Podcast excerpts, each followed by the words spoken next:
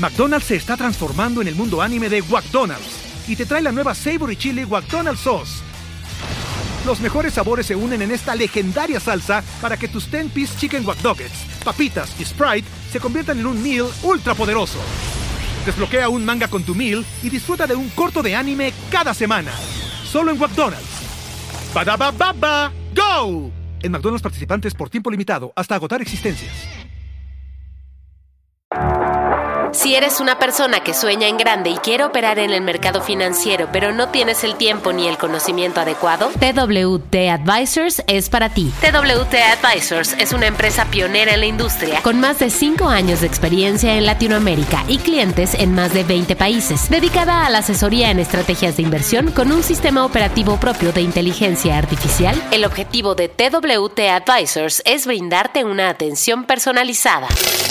Cuéntame de economía. La actualidad de la vida económica de México y el mundo sin tanto rollo. Cuéntame de economía. Hola, ¿qué tal? ¿Puedo escuchar? Bienvenidos a un episodio más de Cuéntame de Economía, el último de este año 2022, por cierto, así que cerramos con una alineación más que de lujo. El día de hoy vamos a platicar de lo que nos dejó el Mundial de Fútbol Qatar 2022 y para ello me acompaña nada más y nada menos que Mónica Alfaro. Moni, ¿cómo estás? Estoy muy triste, me siento engañada y he venido aquí con mis quejas a ponerlas sobre la mesa. Gracias. Profeco, por favor. Mis quejas de Profeco porque alguien me mintió. Por último, pero no por eso menos importante, Beto Verduzco. Beto, ¿cómo te va? Yo muy avergonzado. La verdad es que desde la fase de grupos, híjole, yo nada más quería esconder la cabeza y decir, borren el podcast pasado. ¿eh? Sí, honestamente sí quiero ofrecer disculpas. Fue un mundial de sorpresas, un mundial atípico, lo cual le da un toque especial, sí, pero nos hizo quedar muy mal, Beto.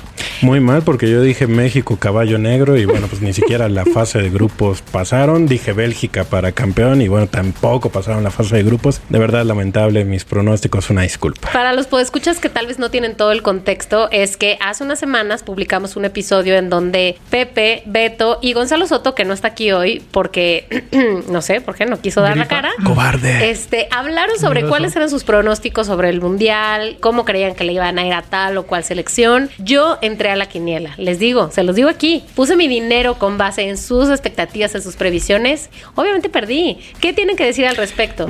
En mi defensa solo diré, en el deporte no hay nada escrito. Yo también. Creo que, a ver, la verdad es que, la verdad es que en lo deportivo, en lo deportivo, qué bonito un mundial que rompe, digamos, paradigmas. Qué bonito este tipo de sorpresas. África dando el mejor mundial. Así es. Bueno, un equipo africano dando su mejor mundial. Qué bonito que sucedan esas cosas y que ya también terminemos con esta jetatura de los equipos tradicionales. Por ese lado, pues es, es por el que yo me siento contento, ¿no? de este mundial. Ok, bueno, muy bien. En este episodio no nada más les vamos a echar en cara eso, nuestras pérdidas económicas. También vamos a hablar de dinero en el mundial. A ver, díganme si es cierto o no. Yo nunca he ido a un mundial. Confieso que no sé si iría porque implica conocer una ciudad en una forma en la que cero es esa ciudad como comúnmente es. Pero entiendo que los mexicanos le damos dinero a la ciudad mundialista, no importa dónde sea. Mira, de entrada, en tres años y medio, quieras o no, vas a estar metida en el mundial porque aquí se va a organizar y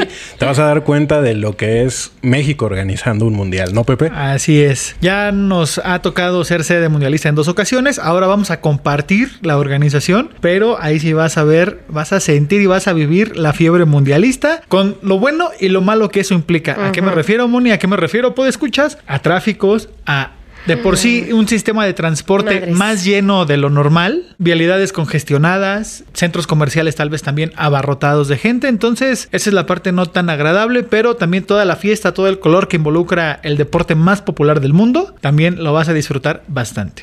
Y la posibilidad de ligar con 47 nacionalidades distintas. ¿eh? Mm, esto se pone interesante. Gracias, gracias, Beto. bueno, ¿y cómo, o sea, ¿qué, tal la participación de mexicanos en Qatar? Increíble. Eh, mira, tuvimos afortunadamente un enviado allá en Qatar, Caleb Ordóñez, que es columnista en Expansión. Estuvo por allá, eh, nos ha mandado algunas columnas contándonos el color y una cosa que me gustó mucho y que lo dejó muy escrito fue el tema de la afición mexicana. Si hubiera un mundial de aficionados, México sería campeón, pero ya eh, sería bicampeón o tricampeón porque mm. cada mundial es lo mismo. La verdad es que eh, abarrotados los, los centros, eh, los lugares en donde se concentraban los aficionados y bueno, los mexicanos con sus típicos gritos, con sus trajes, vestimentas, el color pues de, de, los mexicanos sobresalió en este mundial y seguramente Pepe nos va a empezar a decir algunos datos que arrojan de cifras que ya sabemos de gasto, de lo que los mexicanos este pues gustan gustan, pero sí, México. Gustamos, gustamos, gustamos, Pero, pero, sí, México, México ahí sí ganador del mundial en cuanto a afición. Así es, ahí sí, protagonista, nada más para que se den una idea. Los mexicanos compraron más de 91.600 boletos para solo para la fase de grupos, ¿no? La mayoría para la fase de grupos. Hubo muchos confiados que dijeron México va a pasar a octavos de final y seguramente también se aventuraron a comprar más entradas, pero así casi 100 mil boletos, así que ahí nada más se dan una idea. Nada más para dimensionar, porque el Estadio Azteca ya se hizo más chiquito, más compacto, son como 80 mil el cupo del Estadio Azteca. A esos 80 mil súmale unos 10 mil más eh, y vas a tener la afición que fue a, a Qatar. Ahora, ¿cuánto representó? Hubo gente que dijo que gastó alrededor de 100 mil pesos, pero hubo quien dijo que gastó hasta por ahí de 350 mil pesos por persona. O sea, en todo el viaje. Avión, hospedaje, consumo, partidos. Entradas a los juegos y por lo menos aquí también tengo alguna otra. Fíjate, dice 350 mil. Es tanto el amor al fútbol. Con 350 mil te compras un Jetta, un Volkswagen Jetta. Te compras, por ejemplo, también un auto como el Peugeot 301. Te puedes comprar un Kia Soul. O sea, es demasiado el amor porque la verdad es que si pudiste haberte también comprado otra cosa que, pudiera durarte por más tiempo. Si yo tuviera, vamos a decir que no los 350 mil, vamos a decir unos 250, punto intermedio de lo que se gastaron los mexicanos en, en Qatar. No creo definitivamente que lo hubiera gastado en ir al mundial porque pienso, ¿cuánto tienes que dar de enganche para una casa, para un departamento? Digo, ya sé que te cuesta mucho más, pero ¿no podría ser eso ya suficiente como para dar un enganche para un departamento? Por lo menos estoy mal. No, sí. bueno, qué bueno, qué bueno la verdad, Moni, que lo que tú estás pensando es en un patrimonio tan importante como la vivienda y que no me hayas dicho que para comprar un boleto de Bad Bunny, que más o menos también por esas cifras andaban los boletos. Aunque ¿eh? cada quien sus prioridades, eso está clarísimo, aquí se respeta. Aquí la, la afición mexicana fue solamente esos, ¿se acuerdan que les dije de más de 90 mil entradas? Solamente la gente de Qatar, obviamente los locales, los estadounidenses, los de Arabia Saudita e Inglaterra fueron los que compraron más entradas que la porra mexicana. Entonces, pues México. Perdón, ¿me puedes repetir esos países? Qatar, Ajá, obvio, están ahí. Estados Unidos, ok. Arabia Saudita Inglaterra. O sea, puros países mucho más ricos que nosotros, o sea, con mucho mayor poder adquisitivo y algunos de esos mucho más cerca que nosotros. Pero aparte, bueno, en el caso de Estados Unidos y, e Inglaterra, pues porque avanzaron a rondas más adelante. Y en el caso de Arabia Saudita, pues se entiende porque son vecinos. Totalmente. ahí cerquita. Sair era mucho más fácil para imagínate ellos. si México hubiera pasado al cuarto partido, pues seguramente hubiéramos repasado alguno de estos países. Y aparte, después de la sorpresa que dio Arabia Saudita contra Argentina, bueno, sí, todo el mundo quería ver a su selección, ¿no? Eso es lo que gastamos nosotros en el Mundial. Ahora, hay otros que en vez de gastar, ganaron. Ganaron. ¿Quieres los futbolistas? Me imagino. No sé quién es más. Pero los países, las marcas y las selecciones, ¿no? ¿O qué? ¿Cuántos se hicieron millonarios de ahí? Fíjate que eh, el Mundial, pues obviamente a todos los participantes les reparte una bolsa bastante jugosa. ¿Aún a nosotros? ¿Con el papel que hicimos? Fíjate que eso es lo más decepcionante. A mí me parece que fue un gran premio para México para lo que hizo. ¿eh? O sea, simplemente por haber participado, aunque te hayas quedado eliminado en la fase de grupos, que es el caso de México, ya tienen asegurados o aseguraron 9 millones de dólares. Imagínate. Ok, 9 millones para la selección, o sea, que se reparten, sabemos cómo. Jugadores, y, bueno, la verdad es que no sé, no sé si lo, si lo merecen en esta ocasión. Si fueran honestos, deberían regresar ese dinero. Pero bueno. O dárselos a los aficionados que se gastaron eh, todos. Sí, exactamente, exactamente. Pues pobres hicieron todo el, esfuerzo, los sacrificios y pues se fueron tristes, ¿no? El campeón, el campeón se llevó 42 millones de dólares. Mira, Moni, para que te des una, una idea, tan solo el certamen pasado que fue en Rusia en 2018, el campeón se llevó 38 millones. Ahora son 42 millones de dólares, para que te des cuenta cómo también pues esta industria eh, pues va creciendo eh, mundial con mundial. Pero vamos un poquito más lejos a la organización del, del Mundial de México 1986. Argentina fue campeón en ese mundial y se llevó 2.8 millones de dólares por levantar el trofeo. Ahora son 42 millones de dólares. Para que te des cuenta cómo ha crecido, el, negocio. ¿eh? El subcampeón, 30 millones, bastante buenos. Digo, para la tristeza de haberte quedado a un pasito. El tercero, 27 millones. Y el cuarto lugar, 25 millones. Los que se quedaron en cuartos de final, 17 millones. Los que se quedaron en octavos de final, 13 millones. Y pues todo lo demás, eh, chiquillada. los Méxicos. Los de como México, 9. Que ahí digo, no sé si sirva de consuelo o no. A ver. Pero, así como México, también Alemania, una selección que sabe lo que es ser campeona del mundo, también dijo adiós de Qatar muy, muy temprano, no, no avanzó de la fase de grupos, así que digo, si nos sirve de consuelo, quedamos al mismo nivel de selecciones como Alemania, ¿no?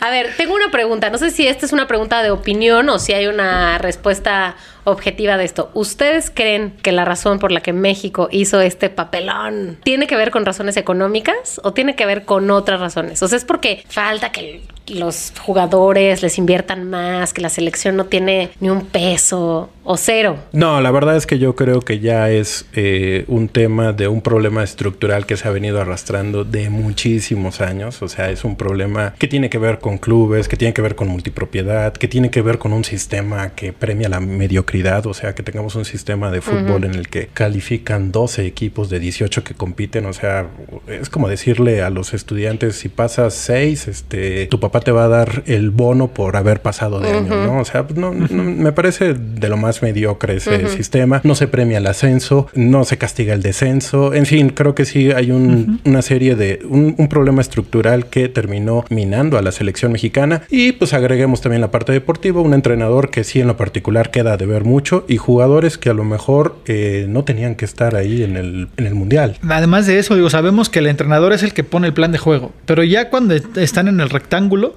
ya cuando están en la cancha 11 contra 11, si ven que algo no les funciona, tiene que haber una voz, un liderazgo que diga, vamos a hacer esto. Y aunado a lo que ya comentaste, Beto, de la multipropiedad, ¿no? Hace falta también trabajar en las fuerzas básicas. Sí, totalmente. Y yo ya nada más agregaría un poco de este tema que dice de los jóvenes. La selección mexicana fue una de las más viejas en Qatar, mm. con un promedio de edad creo de 29 años. Digo, para el fútbol eh, sí es un promedio elevado. Y como dice Pepe, eh, pues sí faltaron los chavitos de 20, 21 años. Que a, diferencia, por ejemplo, de Estados Unidos, Estados Unidos fue la segunda selección con más jóvenes. Ellos sí están pensando también incluso en el futuro no, no solo fue este mundial, están pensando en el, del, el de los próximos cuatro años, que va a ser sede también. Particularmente relevante. Ellos ya traen un proceso. Ahí va a ser la gran, el gran, la gran incógnita con México si va a llegar al mundial, que México también va a ser organizador, con un proceso más desarrollado y sobre todo echándole, eh, echando a los jóvenes, ¿no? A jugar, a ver, a ver qué tal. Estados Unidos y Canadá se ve que traen un proceso en el que sí están pensando en eso. México, desgraciadamente,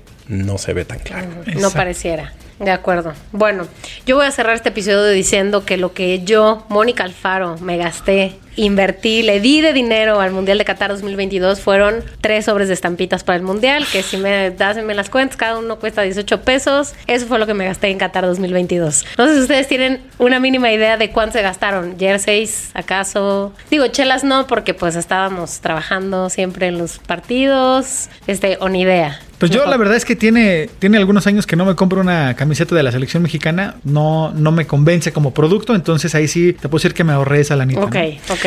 Yo la verdad es que hasta este mundial me compré mi primera playera de la selección. Creo que más bien yo les traje muy mala vibra porque fue cuando. ¡Ay, Beto! Fue cuando, no calificaron. ¿Fuiste como este, aficionado de Cruz Azul? Sí, nunca, nunca en mi vida había comprado una playera de México y mira lo que pasa ahora que lo hice. Pues, pues escuchas, Moni, Beto, muchas gracias. Gracias por estar aquí hoy. Y a ustedes, pues escuchas, gracias por aguantarnos un año más. Cerramos 2022 hablando de fútbol, hablando de cuestiones económicas y también, pero del balompié. Nos escuchamos el próximo año con temas más económicos. Ya saben, economía para no economistas aquí en Cuéntame de Economía. Y pues no dejen de escucharnos. Soy Pepe Ávila y no me queda más que decirles. Hasta la próxima y pasen felices fiestas. Cuéntame de Economía, un podcast de Grupo Expansión. You've worked hard for what you have your money, your assets, your 401k, and home. Isn't it all worth protecting? Nearly one in four consumers have been a victim of identity theft. Lifelock Ultimate Plus helps protect your finances with up to $3 million in reimbursement. LifeLock alerts you to identity threats you might miss, and if your identity is stolen, your dedicated U.S.-based restoration specialist will work to fix it. Let LifeLock help protect what you've worked so hard for. Save 25% off your first year on LifeLock Ultimate Plus at lifeLock.com/slash-aware. Terms apply.